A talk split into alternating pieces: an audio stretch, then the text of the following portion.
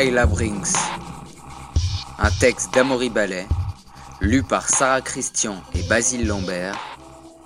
Création musicale, Baptiste Tanet et Jocelyn Perrier. Quand l'esprit de vengeance domine l'homme, il n'est plus accessible à aucun autre sentiment.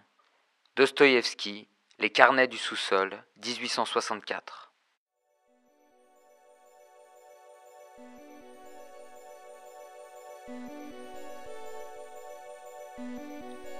Un monde blafard tournait autour de Kayla Brinks.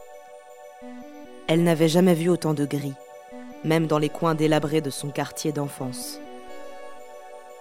À Berlin, la palette était large. Le plomb du ciel embrassait le gris souris des bâtiments industriels. Le perle des trottoirs remontait jusqu'au gris argile du visage des passants. Elle marchait dans un monde qui n'était pas le sien et qui ne le serait jamais. Trop loin des plaines millénaires, des oiseaux multicolores et des troupeaux sauvages. Kayla Brinks longeait la gigantesque Karl Marx allée, ses cheveux tressés battant la mesure sous un bonnet de laine.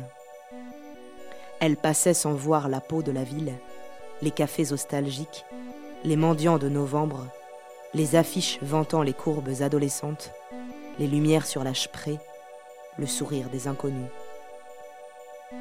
Les currywurst tournaient sur les étals et rythmaient les pas de filles venues de pays plus pauvres pour vendre leur chair sur le trottoir. Kayla avait l'impression d'être un fantôme, ne sachant plus si le froid était dû au temps ou à la nuit qui s'annonçait. Elle tenta de se concentrer sur sa mission et sur ses justifications, mais l'esprit pragmatique de grand-mère Angèle ne la lâchait pas. Kayla, tu as perdu à partir de l'instant où tu uses des mêmes armes que tes adversaires. Une politique de la terreur ne peut pas triompher. On ne bâtit rien sur des cendres. Brinks avait passé son adolescence avec sa grand-mère, militante pacifiste anti-apartheid qui avait été sa boussole et son professeur de philosophie, dans ces années où elle était perdue entre noir et blanc, entre riches et pauvres, entre racines et modernité. Angèle l'avait soutenue quand elle avait quitté ses études et Cap Town, avec pour toute arme un boîtier et une foi inébranlable. Kaïla voulait photographier la brousse, les tribus ancestrales, les fleuves subsahariens et les animaux menacés, user des images, des couleurs et des cadrages comme des flèches pour lutter contre la déforestation et le braconnage. Elle s'était inventé une famille, avec Peter et ceux du parc, un clan qui tenait, malgré les coups et les désillusions féroces, dans une époque de massacres muets organisés par les industriels et les mercenaires. Dans le reflet d'une vitrine, Kayla aperçut les cernes qui maquillaient sa peau noire et les éclairs fatigués de ses grands yeux.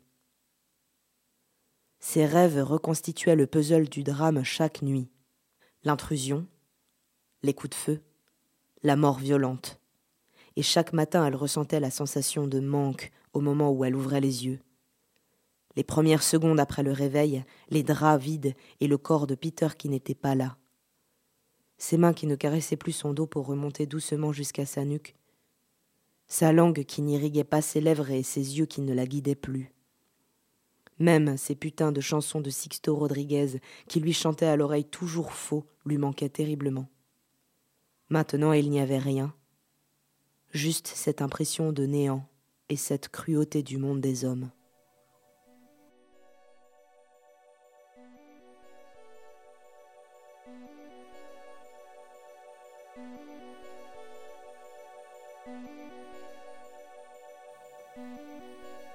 Kaila traversa le carrefour à l'angle de Frankfurter Tor et de la Warschauer Straße. Les flocons de neige commençaient à tenir sur le trottoir. Son contact lui avait indiqué un immeuble ouvert aux quatre vents et elle aperçut un homme vêtu d'une veste en jean à col fourré qui attendait sous un porche. Il lui fit un signe de la tête et elle lui emboîta le pas.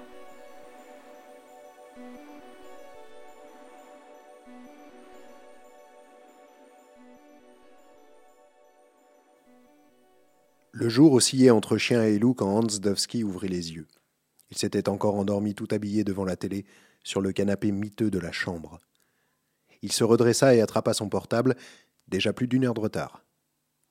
Après avoir changé de chemise à la hâte et enfilé sa parka, l'homme claqua la porte de la 21. Il n'avait plus d'appartement depuis des années, naviguant d'hôtel en hôtel, avec une préférence pour les lieux où l'on pouvait trouver des amphétamines, des prostituées et des michetons sur place. Il lui arrivait de raqueter et de soutirer de la drogue aux dealers. En revanche, l'inspecteur Dovski mettait un point d'honneur à payer les services sexuels. Il mit un certain temps pour traverser Berlin, et surtout pour garer sa polo près du commissariat de Potsdamer Platz. Depuis sa dégradation quelques années plus tôt, Hans n'avait plus de place réservée sur le parking. L'homme monta jusqu'à son bureau sans dire bonjour à ses collègues et aucun ne leva les yeux dans sa direction. Dovski avait toujours dégagé cette impression sur les autres. La mine renfrognée, les cicatrices sur son visage, la barbe déséquilibrée et les 120 kilos qui enrobaient son mètre 90 n'étaient pas une invitation à la plaisanterie. L'unique chose qui pouvait faire sourire chez lui était ses répétos de danse blanche, mais personne ne se risquait à émettre la moindre remarque là-dessus. Dovski alluma un cigarillo Cohiba et mit les pieds sur son bureau. La porte s'ouvrit à cet instant sur une femme dont le teint de porcelaine contrastait avec la noirceur des yeux. Dovski, j'ai du travail pour toi. J'ai autre chose à faire. Tu vas faire une pause de quelques heures. Le commandant, Gunther Zeim, veut qu'on enquête sur une affaire un peu particulière. Qu'est-ce que tu veux que ça me fasse? Un de ses amis est menacé. Apparemment, quelqu'un veut lui faire la peau. Il y a des preuves? Aucune, juste des suspicions. Mais Zaim veut qu'on enquête. L'homme en question est un de ses proches. Deux agents ont déjà été dépêchés à son domicile près du Zoologischer Garten. C'est du délire cette histoire. Qui est la supposée victime? Le chef d'entreprise Nicolas Vazel, spécialisé dans le tourisme de luxe. Alors c'est sûrement une histoire de maîtresse ou de pute. Merci pour ta finesse. On appelle ça du bon sens. Apparemment, le type n'a pas d'ennemis connus, pas de maîtresse, une vie rangée. Je t'ai amené un dossier complet sur lui. Tu vas devoir t'y coller discrètement. Ah, merci d'avoir pensé à moi, mais il vaut mieux laisser ça à quelqu'un de plus frais. Ce n'est pas une demande, c'est un ordre. On va encore perdre une nuit à s'occuper d'une affaire minable. Avec des flics comme toi, London, les vrais salopards peuvent dormir tranquillement. C'est sûr que tu es un flic modèle La mère de Marco Torte doit penser cela chaque fois qu'elle se rend sur la tombe de son fils. Eh Continue sur ce ton et je réduis ce commissariat en miettes. Tu penses effrayer Kidowski C'est fini le temps où tu bossais pour la Stasi, alors tu vas enquêter rapidement si tu ne veux pas que je te vire sur le champ. Et tu mets un cigare. C'est fini les passe-droits.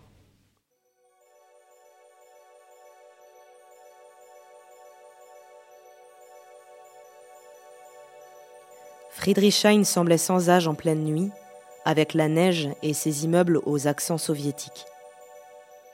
Kayla Brinks regardait par la fenêtre de sa chambre d'hôtel tout en nettoyant l'arme qu'elle venait d'acquérir. Trois ans auparavant, elle avait perdu en cinq secondes et quelques balles son amour, sa passion et son travail. Le braconnage avait fait céder les dernières digues de l'État qui s'était résigné à vendre la réserve Letty-Bouche. D'autres lieux étaient plus importants à protéger dans l'organigramme sud-africain. Trois braconniers avaient été reconnus coupables et emprisonnés. L'affaire semblait classée. Pourtant, certains employés du parc étaient circonspects. Seuls deux rhinocéros avaient été abattus lors de l'attaque, alors qu'ils étaient en nombre autour du marigot.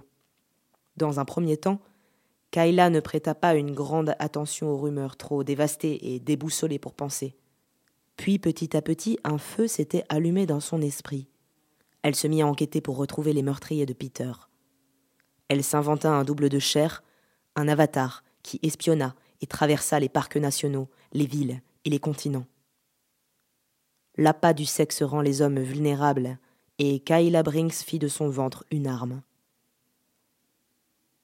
Elle trouva la trace d'un ranger complice qui avoua sous la menace. Elle séduisit un homme d'affaires chinois qui ramenait fréquemment de l'ivoire à Shanghai. Elle prit en photo une note qu'il avait en sa possession, un mot relatant la proposition du nouveau propriétaire de Bush. Brinks monta un dossier, rassembla des preuves et tenta de faire bouger la justice. Mais ni la police, ni les juges, ni les journalistes n'enquêtèrent. Tout le monde la renvoya dans les cordes. Pas de preuves étayées. Vos théories sont fantaisistes. Vous êtes obsédé par cette affaire. Il n'y a pas d'ennemis haut placés, seulement les malheurs du destin. Un web média sud-africain relaya son témoignage, qui se perdit rapidement dans les tréfonds de la sphère Internet. Kayla demeurait inconsolable. Elle n'arrivait plus à se battre, à aimer, à rêver.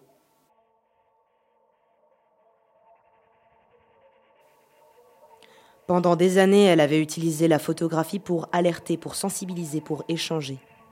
L'échec de son combat lui sautait maintenant à la figure, comme les remarques sur sa négritude, les sourires vicieux des rédacteurs en chef et l'utilisation de ses clichés pour des raisons uniquement esthétiques. Alors, devant l'inoffensivité de ses tentatives, elle décida de se faire justice. Elle s'entraîna au tir, aiguisa son corps, travailla sa respiration, chercha des moyens de coincer le coupable. Elle essaya de s'endormir quelques minutes, mais sa grand-mère ne la laissa pas en paix. Les puissants retournent la mort de leur côté, le point d'impact doit se chercher ailleurs. Tu veux me persuader, mais dis-moi, Angèle, votre pacifisme a-t-il offert un monde plus juste à notre génération? Les salopards ont-ils perdu le pouvoir de tout massacrer? Elle songea à Peter, aux années d'aventure, de caresses et de combats, un blanc et une noire, cette histoire avait existé, comme la chimère d'une Afrique du Sud qui aurait réussi sa mutation post-apartheid. Kayla ne se prenait pas pour une héroïne, et il ne s'agissait pas d'une marche à suivre. Elle était simplement une balle traçante dans la nuit, une réplique à un tremblement de terre. La jeune femme vivait pour ce moment depuis des mois, et pourtant, elle se sentait étrangère à elle-même. Elle allait ôter une vie, abattre un être vivant une pourriture, un fossoyeur, le salopard qui l'avait plongé dans un cauchemar permanent. Mais un homme, tout de même, de chair et de sang. Brinks sentait déjà l'enveloppe de la mort s'enrouler sur elle.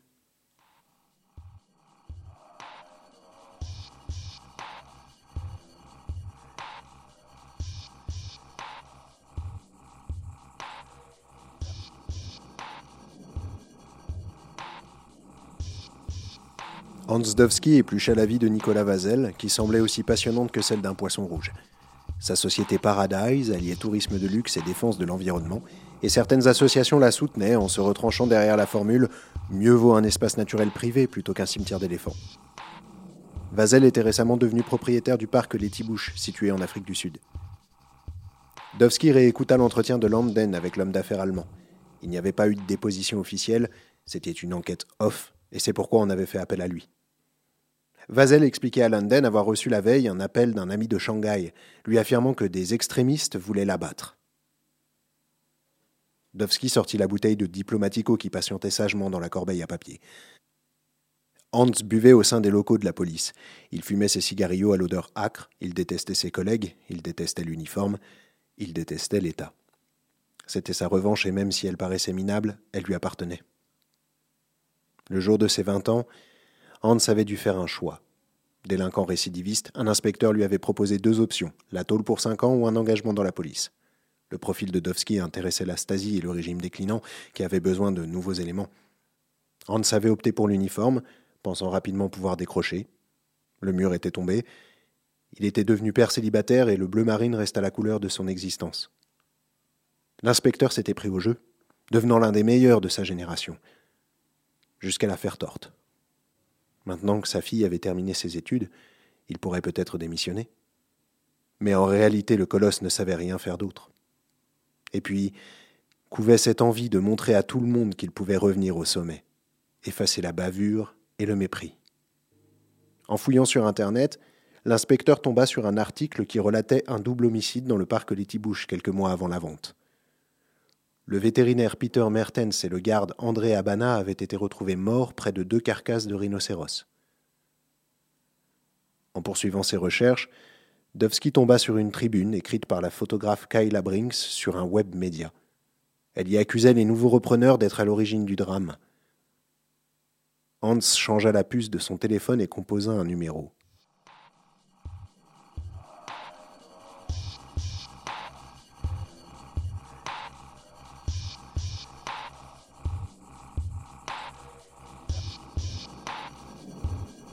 Le flic traversa la Potsdamer Platz déserte, puis s'engagea dans une ruelle. Il entra dans un bar au néon clignotant. La loi sur le tabac ne semblait pas avoir franchi la porte. Dovsky s'approcha du comptoir, le patron posa son journal et lui fit un signe de la tête. Il commanda un café et un gin. prit les boissons sans un merci et s'installa face à un gamin qui n'avait pas 20 ans. Yenny portait une chemise à carreaux rouges, une casquette Sankt Paoli et pianotait sur un ordinateur. Alors, qu'est-ce qui se passe, inspecteur J'ai besoin que tu me sortes quelques mails. Tu pouvais pas me le dire au téléphone Il est 3 heures du mat, t'avais besoin de compagnie ou quoi J'ai surtout besoin que ça se fasse en direct et mon téléphone est peu fiable par les temps qui courent. Et qu'est-ce que je peux faire pour toi Il me faut les mails d'une photographe sud-africaine, Kayla Brinks, y compris ceux qui ont été effacés. T'as pas quelque chose d'un peu plus compliqué à me proposer? Allez, je suis déjà dessus. Dovski avala son café d'un trait, puis son jean par-dessus. De l'autre côté du bar, cinq hommes disputaient une partie de poker. Le colosse observa l'air passionné et concentré des joueurs. Il trouvait ce manège ridicule, mais eux avaient au moins le mérite d'être animés par quelque chose. Yenny l'interpella dix minutes après avoir démarré ses recherches et lui tendit une clé USB. Voilà, tous les mails sont là-dessus. Merci, je te revaudrai ça. Je rajoute le service à ton ardoise, inspecteur. Dovski avait sauvé la mise au hacker quelques mois auparavant. Ce dernier lui rendait quelques services en échange, mais il avait aujourd'hui largement remboursé sa dette. Kayla avait la fenêtre du bureau de Nicolas Vazel en ligne de mire. Les lumières étaient encore éteintes dans l'appartement et le jour commençait à poindre. Elle aperçut un flic devant l'hôtel particulier.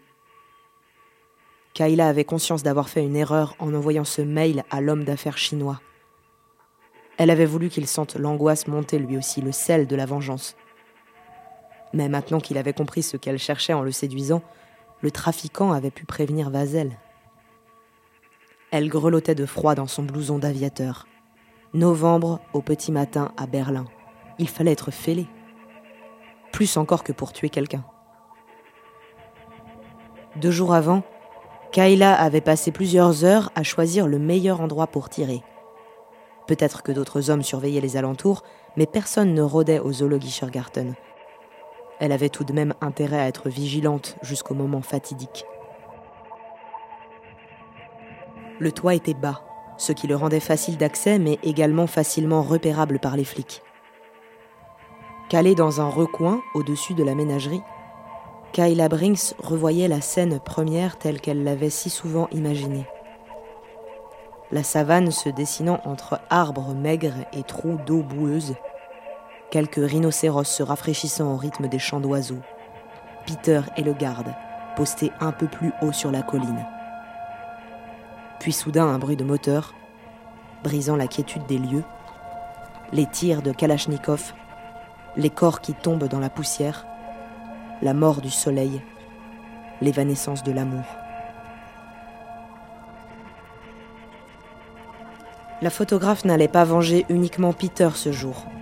Elle allait punir les dealers de territoires sauvages, les trafiquants d'ivoire, les massacreurs d'espoir. Elle allait trancher l'une des têtes de ce macabre manège, celle du directeur de Paradise.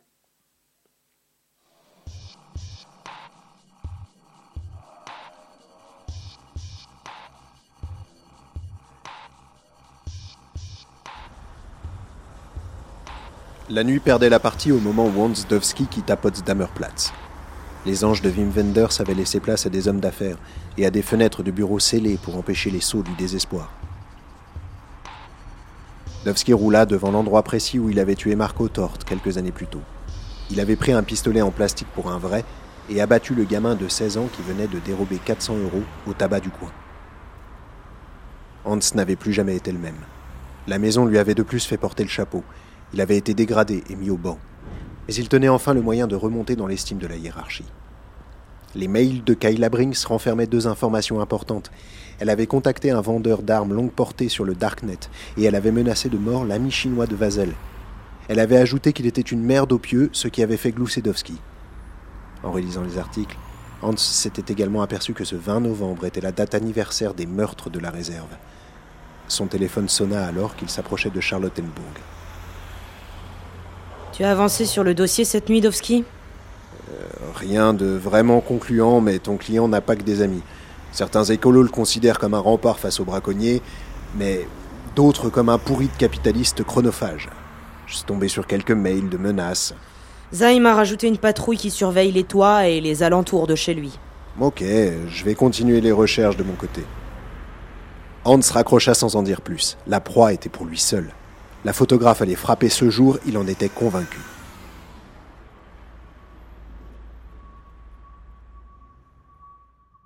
Kayla vit une lumière s'allumer dans l'appartement de Vazel. Ce n'était pas celle du bureau. Elle regarda autour d'elle en tremblant. Depuis le départ, Brinks était décidé à se donner la mort après s'être fait vengeance. Mais maintenant, à l'heure fatidique, elle se surprenait à chercher une issue pour sauver sa peau après les tirs. Dovski sortit de son véhicule et regarda en l'air pendant de longues minutes. Un toit, un arbre ou un échafaudage, c'étaient les lieux les plus adéquats pour tuer quelqu'un chez lui, surtout quand on avait acheté un fusil longue portée. Des policiers stationnaient devant l'hôtel particulier. Il réfléchit à nouveau quelques secondes et son regard dériva vers le zoo. Plusieurs bâtiments étaient suffisamment bas pour qu'on puisse facilement s'y hisser. Hans escalada une grille du côté du canal. Il n'avait pas remis les pieds au Zoologischer Garten depuis des décennies. Ses souvenirs d'enfance lui revinrent en mémoire. Gamin, il voulait devenir vétérinaire, s'occuper des animaux, créer des passerelles entre les humains et les bêtes. Peut-on trahir à ce point ce qu'on envisageait d'être? Passer une vie à protéger les banques et les patrons, à supporter les blagues racistes des collègues, à voir les juges distribuer les peines selon l'humeur du jour, des saloperies de dealers vendre leur merde jusque dans les collèges, des petits mafieux torturés pour une cigarette, des hommes d'affaires se payer les services de Christiane F., 13 ans Kayla aperçut Nicolas Vazel qui s'asseyait à son bureau, une tasse de café à la main. Elle prit une grande inspiration et cala le fusil à lunettes contre son épaule. La position du tireur couché. Brinks allait tirer quand elle sentit le froid du canon contre sa tempe.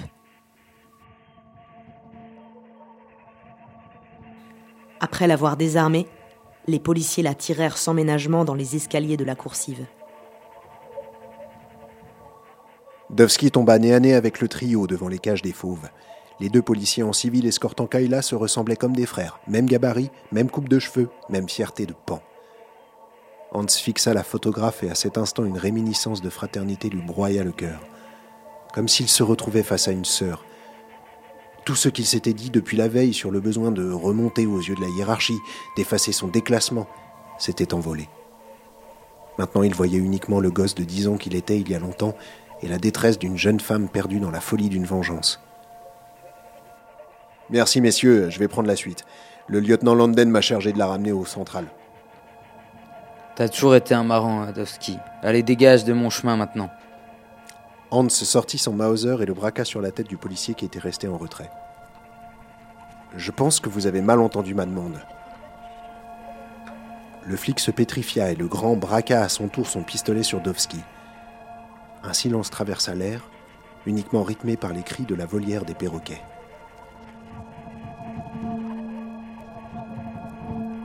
Kayla profita du flottement qui suivit pour se jeter dans l'enclos en contrebas.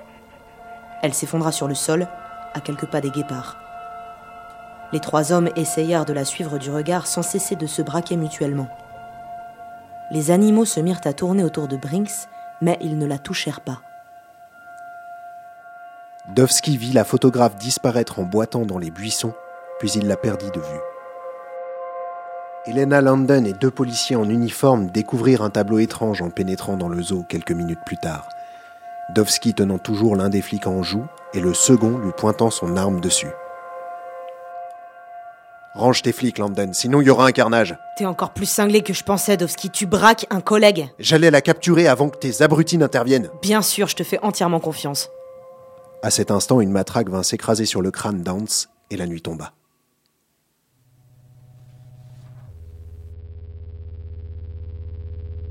Une pâle lumière embrasse la savane. Quelques rhinocéros s'abreuvent à un marigot. Dans les arbres, les oiseaux semblent prêts à prendre leur envol. Un peu plus haut sur la colline, on aperçoit un guépard entre les herbes. Dovski retourne la carte que sa fille lui a amenée la veille. Elle l'a trouvée dans la boîte aux lettres en ramassant le courrier. Kaila n'a rien écrit derrière. Peut-être parce qu'il n'y a parfois rien à dire. Hans sait qu'il a donné sa liberté pour une inconnue projetant d'assassiner un homme. Mais il ressent également un sentiment qu'il n'avait plus connu depuis des décennies. Il a la conscience en paix. Dovski s'allonge sur la couchette de sa cellule, tire la couverture sur ses jambes et regarde une dernière fois l'Afrique et le jour naissant.